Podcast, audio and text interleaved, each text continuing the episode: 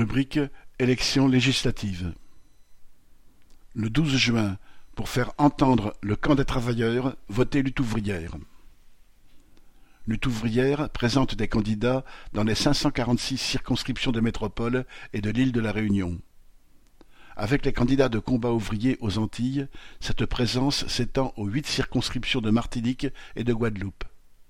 Ces femmes et ces hommes ne sont pas des politiciens professionnels et ne cherchent pas à faire carrière. Ils se présentent pour que le camp des travailleurs puisse exprimer un vote de conscience. Voter lutte ouvrière le 12 juin, c'est affirmer que, quelle que soit la majorité qui sortira des urnes, les travailleurs devront se battre pour défendre leurs intérêts et offrir à la société un autre avenir que l'inflation, le chômage et la guerre.